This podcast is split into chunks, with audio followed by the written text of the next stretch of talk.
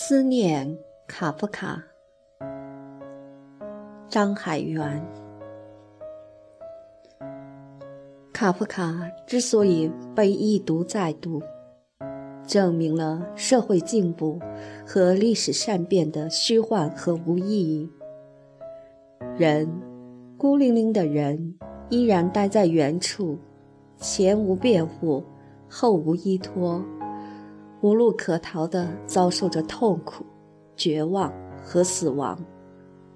生活作为一场深不可测的噩梦，依然包围着我们，就如他当初包围卡夫卡。在曾经沦陷于这神秘无边的黑暗中的所有人里，唯有卡夫卡说起过我们的恐惧，也唯有他能够使我们的灵魂达于安静。这使得我们对于卡夫卡的思念，随着时代的日趋虚浮与喧噪而变得愈加痛切。无数次将我们深深打动的，首先来自卡夫卡身上的那股奇异的力量。这种力量，既是对于恶的忍受，是对人性之残酷、野蛮和可疑性的认可和顺从。这是一种来自绝望的力量，只有踏进地狱，才能听见来自天堂的声音；而只有坦白而真诚的供人生存和人性的贫乏、可疑和毫无希望，才能感到或看到生存的意义和人性的光辉，以及人类因自身的渺小而更加显示出的伟大和顽强。必须放弃布尔乔亚式的自欺的幻觉和希望，在洞悉黑暗之后，听命于黑暗；在遭受痛苦和死亡之时，听命于痛苦和死亡；在现实赤裸裸的狰狞面目前感到不寒而栗，因为真正的善只能产生于绝望。谁若弃世，他必爱所有的人，因为。他连他们的世界也不要了，于是他就觉察到人的真正的本质是什么。这种本质无非是被人爱。卡夫卡语：对于恶的忍受是一种大于恶的力量，人类凭此实现了对于恶的超越，而作为这种意志力之体现的是人类能够拥有的耐心。卡夫卡说：“人类所有的罪愆都源于自身耐心的缺乏。毫无疑问，只有对人类良知的根基有着最彻底的信任，才有可能在面对这个混乱无情的世界时，不至于因失望而变得不耐烦。从这个意义上讲，只有像卡夫卡那样具备无限耐心的人。”才可以算作一个真正意义上的坚定的乐观主义者。一切迫不及待的自我辩护，正泄露了辩护者精神的虚弱和信心的匮乏，同时也恰足成为一切恶最初的导火索。当然，除去对于处于个人之外的终极理性的信赖之外。是我们在洞悉黑暗与恶之后，富贵听命于他们的，还有我们深知个体在他们面前的无能为力。凡此种种，将把我们导向一种有道德的生活。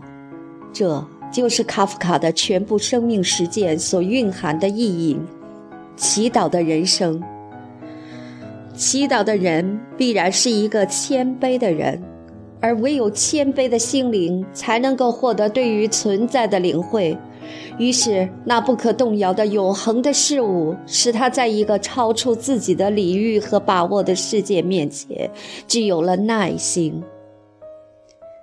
他并非如宿命的一直瘫痪者一样，只能被动的接受，而是以祈祷的方式忍受。事实上，由于永居于期待之中。他是幸福的。有一类幸福的圣贤，他们纯洁又坚强，其行为宛如随心所欲的孩童，从未经过深思熟虑，却从不曾与人类高尚的良心相悖。任何外部事物都无法对他们形成干扰。无论发生什么事情，都只能到达其外表，而绝不至于动摇和伤害到其内心。他们永远一世独立，就像传说中的高僧斯宾诺莎和堂吉诃德，无疑就属于此一类型。而更多的将我们打动的是另外一种。他们携带着人类全部的弱点，怀着沉重的焦虑和永不泯灭的希冀，在穿越所有的地狱并遍尝一切耻辱和经历过所有的恐惧之后，达到了觉悟，实现了超越，获得了拯救。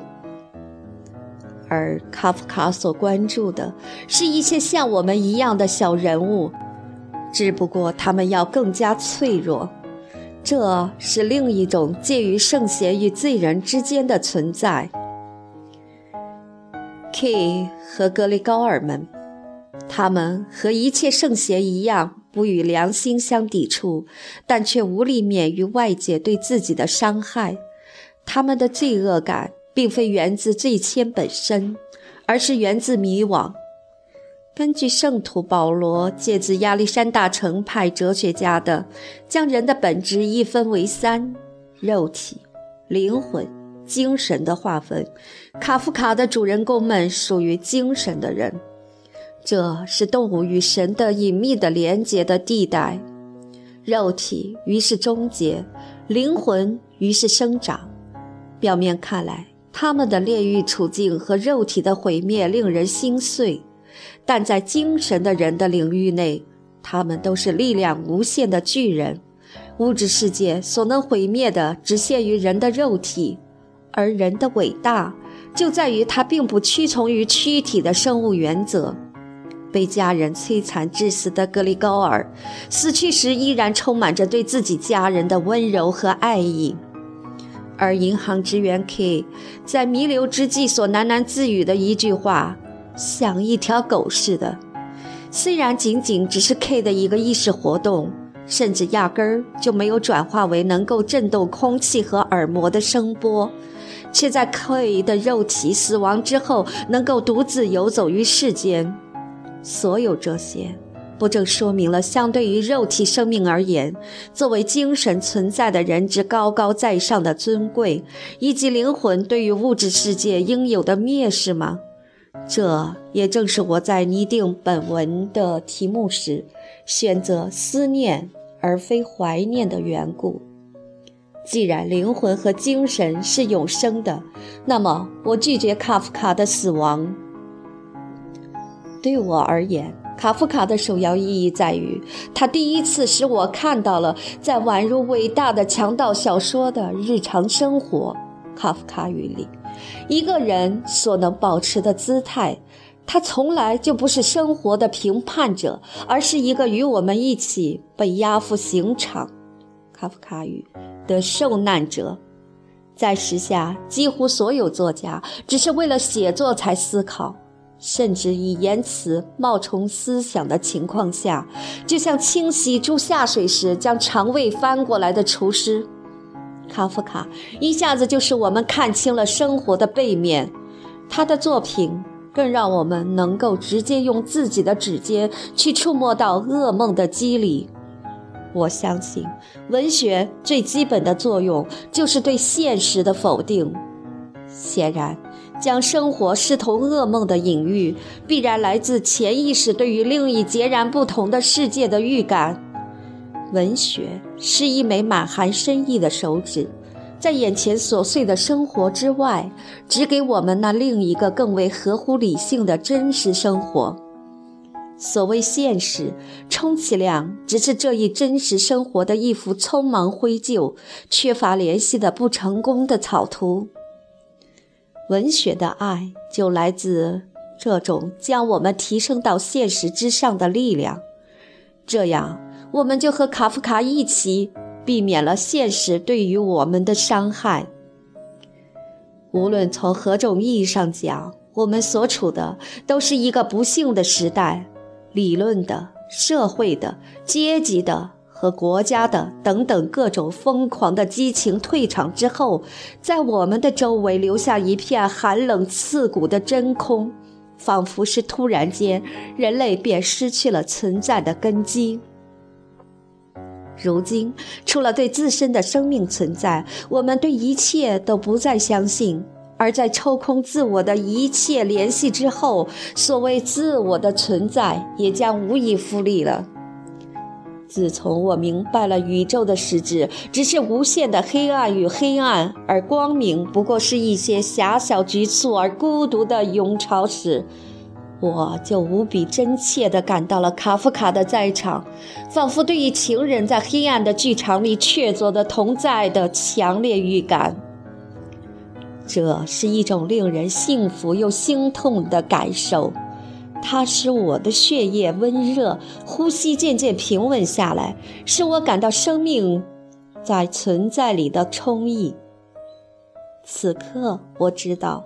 当欧内斯特·勒南面对斯宾诺莎的塑像，说这是历史上曾有过的最真实的上帝影像时，伟大的历史学家无疑是有意地略去了伯利恒那个木匠的儿子。而现在，我要把这句话原原本本地献给卡夫卡。也许我无法证明卡夫卡心中怀着比耶稣更多的爱，但起码可以肯定，在卡夫卡的心里。断然没有耶稣的深层意识里那么多的虚伪、急躁和恶。卡夫卡普普通通，貌不出众，有一双聪颖又迷惘的眼睛，轻声细气，从不大声说话，具有无限的耐心，就像我一起光地玩尿泥长大的朋友。